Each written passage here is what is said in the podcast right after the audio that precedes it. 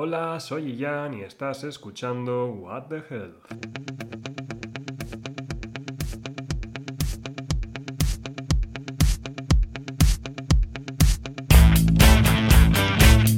Pregunta seria, espera. Ayudarme con esto. Necesito ayuda. Pregunta. ¿El mundo se está quedando sin imaginación? Es que me sorprende la cantidad de cosas que parece que son muy modernas, pero llevan existiendo siglos. Por ejemplo, ojo a esto. ¿Sabíais que el primer movimiento antivacunas es del siglo XVIII? Pero, ¿cómo es posible esto? Yo no sabía ni que había vacunas en el siglo XVIII. Y debería, porque me tuve que estudiar la historia de las vacunas para hacer este podcast. Pero es, es que eso, nada. Yo creo que, que nos quedamos sin imaginación. Es que yo creo que nos gastamos toda la creatividad que teníamos en inventar el fidget spinner. Entonces no sé qué vamos a hacer ahora. Muy triste, en serio, de verdad. Aunque hablando de cosas tristes, más triste de todo es que sigamos teniendo movimientos antivacunas hoy en día.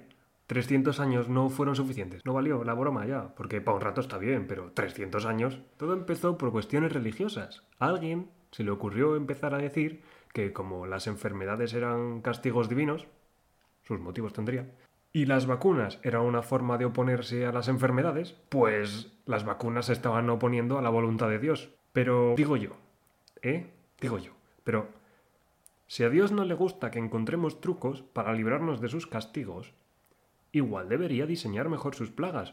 A ver, me explico, si es que es omnipotente. No creo que le vaya a costar mucho, vamos, digo yo. Aunque claro, también entiendo que esto no es algo que se pueda decir en 1700 porque la gente era un poco sensible hacia esto. Pero bueno, en cualquier caso, pese a todo, las vacunas ganaron terreno y el movimiento antivacunas se diluyó un poco, así que ¡ja! en vuestra cara. Y ese debería haber sido el fin. Razonable, sería lo lógico, pero no, porque vuelven en el siglo siguiente con otro argumento de esos que a mí siempre me hacen mucha gracia y salen siempre, que es ¿Las vacunas nos quitan la libertad?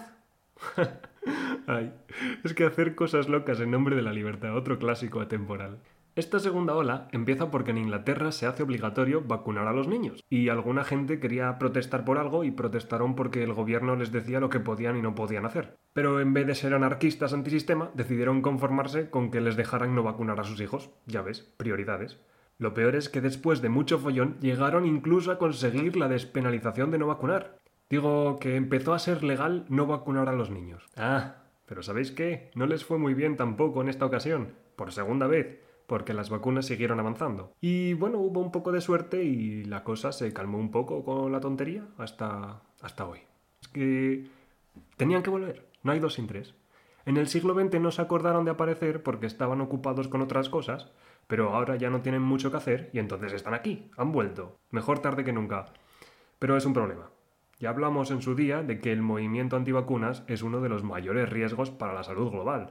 Y es que no solo se ponen en riesgo a sí mismos, que bueno, allá ellos, pero también al resto de la gente. Ya sabéis que está esto de la inmunidad de rebaño, pero la inmunidad de rebaño solo funciona cuando una cantidad elevada de personas tiene protección contra las enfermedades. El porcentaje se suele estimar en un 90%, pero depende de la enfermedad y de lo rápido que se transmita. Algunas enfermedades muy contagiosas, como el sarampión, necesitan entre el 96 y el 99% de individuos inmunizados para que la inmunidad de rebaño sea eficaz. ¿Y qué pasa cuando un 1% o un 5% de la población decide no vacunarse libremente? Pues que ponen en riesgo a todas las personas con problemas en el sistema inmunológico. Por ejemplo, mujeres embarazadas, gente que ha recibido un trasplante o gente con enfermedades como el SIDA. También hay que tener en cuenta familias que por sus bajos recursos no tienen acceso a vacunas, pues la inmunidad de pues la inmunidad de grupo también protege a estas personas que hubieran quedado expuestas si no. Y cuanto menor sea la tasa de inmunización, mayor el riesgo de que reaparezcan enfermedades que se creían extintas. Ese es el otro problema. Y no pienses que esto es ciencia ficción, ya me gustaría. Hay ejemplos de esto, ya hay ejemplos de esto, y cuanto menor sea la tasa de inmunización, mayor es el riesgo de que aparezcan enfermedades que se creían extintas. Y no pienses que esto es ciencia ficción, que ya hay ejemplos.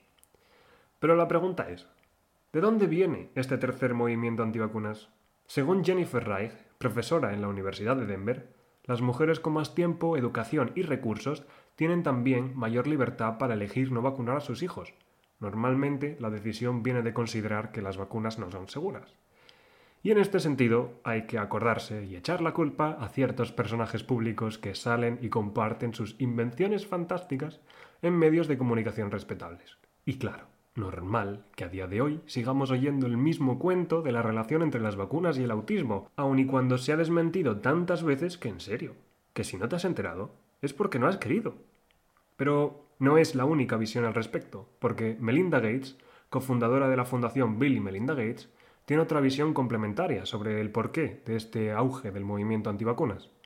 En su opinión, la gente de hoy se ha olvidado de lo horribles que son algunas enfermedades que están desaparecidas gracias a las vacunas.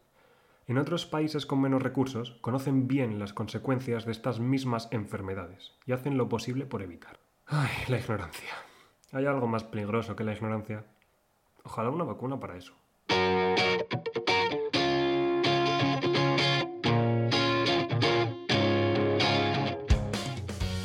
Pero bueno, qué pena, ya se acabó el episodio de hoy. Espero que te haya gustado y si es así, pues le puedes dar al botón de seguir para no perderte nada y también puedes contárselo a tus amigos. Tampoco nos vamos a quejar. Y ya que te pones y haces todas estas cosas, ten un día muy productivo y escríbenos y cuéntanoslo. Ya sabes que nos tienes a tu disposición en redes sociales. Nos tienes en Instagram, en Facebook y en Twitter. Tenemos de todo, como puedes ver. Busca arroba gensforhealth y escríbenos por ahí. Y si eso, también puedes dejar un follow, un like, un comment o lo que sea típico de tu región. Y así también hacemos un intercambio cultural.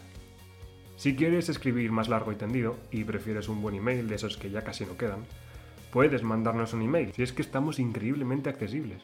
Manda un email a generationsforhealth.gmail.com Gracias por escuchar y nos vemos la semana que viene.